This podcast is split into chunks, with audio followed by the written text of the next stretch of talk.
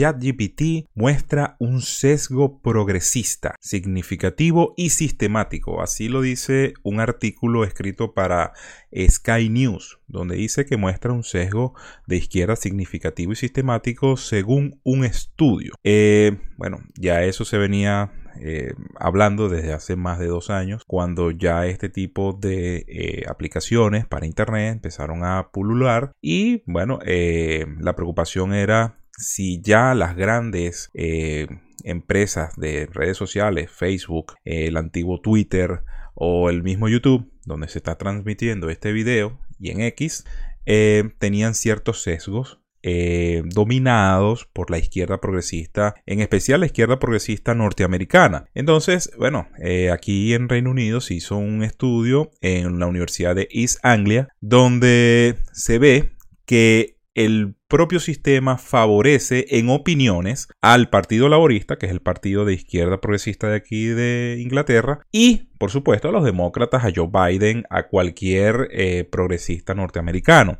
Eh, el que llevó este estudio, Fabio Mocotti, Motoki, dice que, bueno, el método fue entregar 100 preguntas a 100 personas y en ese mismo estudio ven la capacidad que tiene el sistema para responder comparar respuestas y siempre había cierto sesgo. Bueno, pero eso también lo experimenté yo cuando estaba el boom. Traté de explicar en algún momento eh, lo que se suponía que parte de la otra eh, rama ideológica que está opinando en el Internet no se metiera de lleno a entrenar este tipo de aplicaciones íbamos a, a seguir perdiendo. Porque eh, si sus creadores, si los que financian, si los que usan este sistema tienen eh, no un sesgo ideológico, son de izquierda, por supuesto la balanza de esta aplicación iba a tender a la izquierda progresista. Cualquier pregunta que tú le hagas en torno a, por ejemplo, personajes como Bolsonaro o Donald Trump a este sistema, eh, por supuesto va a rechazarlo de acuerdo a las noticias que hayan en la internet. Y aunque el chat GPT no está conectado obteniendo respuestas del internet, porque es una base de datos que se carga cada tanto tiempo, ok, necesita internet para que pueda llegar a ti pero no necesariamente toma la información de Internet. Entonces, ¿qué pasa? Estos cuerpos de información de bases de datos que se van entrenando poco a poco eh, son precargados a la aplicación para que tú puedas obtener respuestas. Y ahí está la disyuntiva la disyuntiva de y, eh, el debate está será que la gente que trabaja en, este en OpenAI está de alguna manera eh, adrede causando este tipo de sesgo?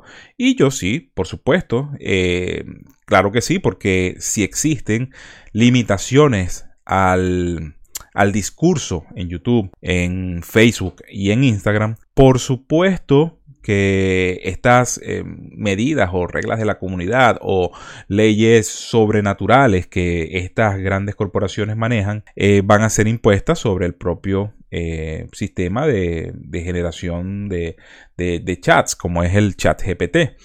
Em, sistemas generativos. Entonces, ¿qué es lo que concluye? Bueno, que de 60 preguntas que se hizo 100 veces, siempre tendía a mostrar un sesgo ideológico, pero sobre todo en la parte ideológica, en la parte filosófica, en la parte política, en la parte económica, o sea, donde, mm, eh, donde importa, donde en la parte donde posiblemente haya más adoctrinamiento, porque si vamos a analizar el chat GPT conforme a que nos enseña a hacer algo, bueno, dime cómo se hace la receta de X cosa o dime cómo se atornilla ciertas cosas o cómo hacemos para hacer un nudo de corbata X, Y y Z.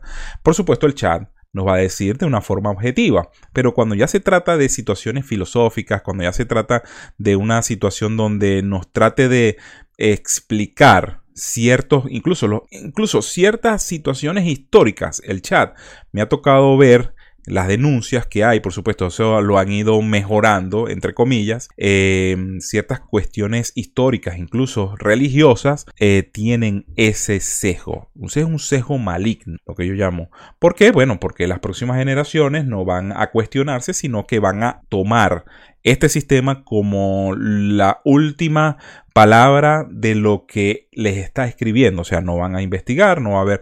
Bueno, si ya estamos en esa época, imagínense ya cuando ya los, eh, las próximas generaciones ni siquiera quieran abrir un libro, sino que se van directamente a este chat y van a creer lo que se les ponga adelante. Eso lo había eh, expuesto Elon Musk, diciendo de que sí, hay un sesgo, porque, bueno, Sam Altman, que es uno de los CEO de OpenAI, bueno, es totalmente. Eh, de izquierda progresista, eh, algunos de sus directivos también, al igual que ustedes ven como lo es Mark Zuckerberg, al igual como ustedes lo ven que es el Sundar Pichar, que es el de Google, son personas que mm, tienen un corazón más al progresismo y debido a que tienen esta, este poder en torno a estas tecnológicas que donde están resididas la mayor cantidad de personas, el peligro fundamental son las para las próximas elecciones que van a venir a futuro. Recuerden que este tipo de plataforma fue abierta al público hace año y medio, dos años y ha venido creciendo en popularidad. Es la que ha crecido mucho más rápido en popularidad, manejando 100 millones de usuarios casi a diario. Entonces, bueno, eh, ver esta situación y ver la preocupación, ya nosotros tenemos que entender que hay que meterse dentro del tema porque esto nadie lo va a pagar. Entonces, para volver a equilibrar esta balanza de estar en una izquierda progresista, hay que ir buscando más espacios. Bueno, supuestamente Elon Musk va a abrir algo que se llama Truth GPT. Yo utilizo Cloud.